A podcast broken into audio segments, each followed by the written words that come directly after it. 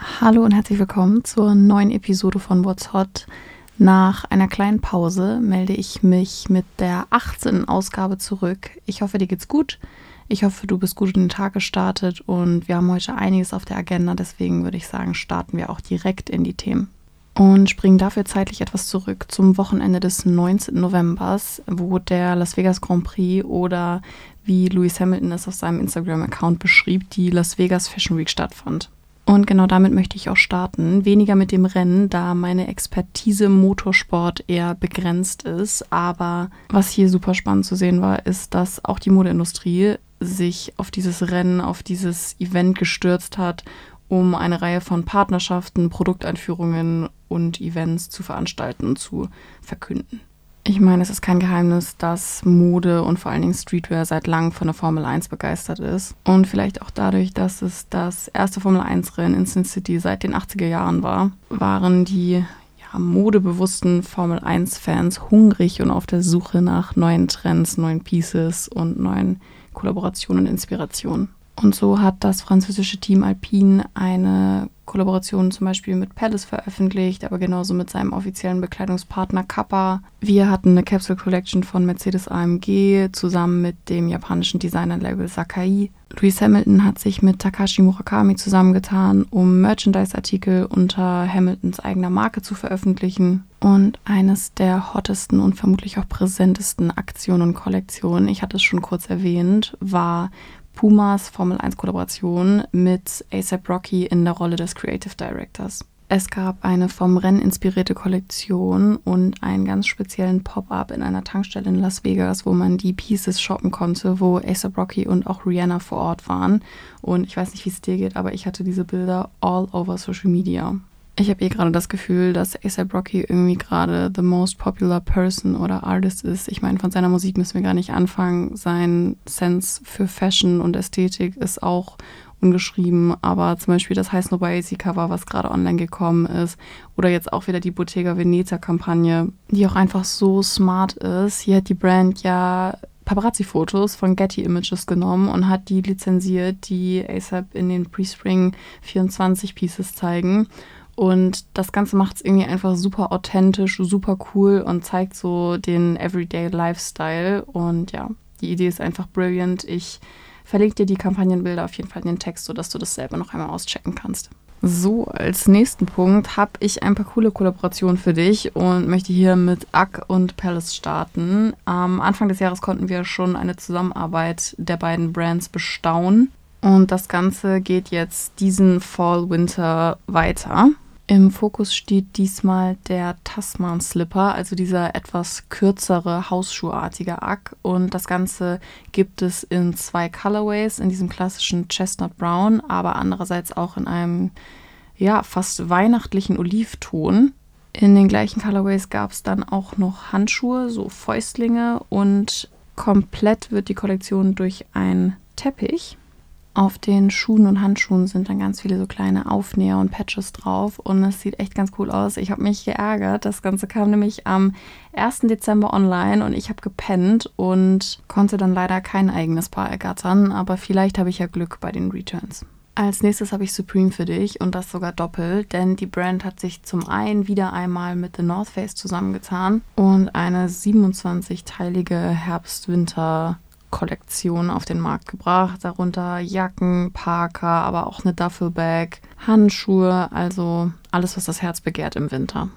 Das Besondere ist hier, dass mit Wildleder gearbeitet wurde in verschiedensten Formen und Techniken und die Kollektion kam letzte Woche weltweit online. Zusätzlich zu The North Face hat sich Supreme auch mit Black Means zusammengetan, ein japanisches Label, was sich auf Lederwaren spezialisiert hat. Und Hypebeast hat dazu ganz passend geschrieben: Investigating Hardcore Punk Subculture through the lens of traditional Japanese craftsmanship. Black Means ist vor allem für seine Lederjacken und handgefertigten Hosen bekannt, die sich sowohl auf die Popkultur beziehen als auch auf die japanische Geschichte. Und die Kollaboration der beiden Brands setzt diese Interpretation quasi so ein bisschen fort. Wir haben eine handbemalte Lederjacke. Wir haben handgefertigte Pullover, es gibt eine Jeans, es gibt ein Shirt, aber auch Accessoires wie ein handbemalten Ledergürtel oder ein Keychain mit Feuerzeug. Und das Ganze gibt es seit dem 7. Dezember erhältlich, also wenn du das hörst, seit gestern. Als letztes Update aus der Fashionwelt für heute habe ich den Startschuss der Fear of God Athletics für dich. Ein Projekt von Jerry Lorenzo und Adidas, an dem drei Jahre lang gearbeitet wurde und welches am 3. Dezember dann endlich online kam. Und drei scheint hier irgendwie so ein bisschen eine magische Zahl zu sein, denn für Adidas ist es nach Y3 und Stella McCartney die dritte permanente Modepartnerschaft im Katalog. Und für Fear of God und Lorenzo ist Athletics hingegen die dritte Säule in einer lang geplanten Struktur der Brand, die 2013 mit der Hauptlinie von Fear of God begann und sich seitdem auf die äußerst beliebte Marke Essentials ausgeweitet hat. In einem Interview mit der Vogue hat Lorenzo die Zusammenarbeit ganz passend und schön umschrieben, deswegen möchte ich die hier zitieren. Und zwar sagt er, In every marriage there's a lot of arguments and a lot of compromises that you have to make on either side. But as long as you both see the future the same, then that will help you get through everything. I believe that we and Adidas share a vision of a new future. We've had to figure out how we get there in a way that makes the best use of both parties' resources and expertise, but we both share the belief that there's a new space to be defined. Den gesamten Artikel dazu und den Kampagnenfilm packe ich dir in den Text. Springen wir nun in ein anderes Feld und zwar das des Films, denn am 28.11. hat Wonka Premiere gefeiert in London und am 7., also auch gestern, ist der Film in Deutschland in die Kinos gekommen und Wonka ist ja die Vorgeschichte zu Roald Dahls Roman Charlie und die Schokoladenfabrik aus dem Jahr 1964 und erzählt die Geschichte, wie aus dem jungen Wonka der weltberühmte und exzentrische Schokolatier wurde, der uns so, glaube ich, allen bekannt ist.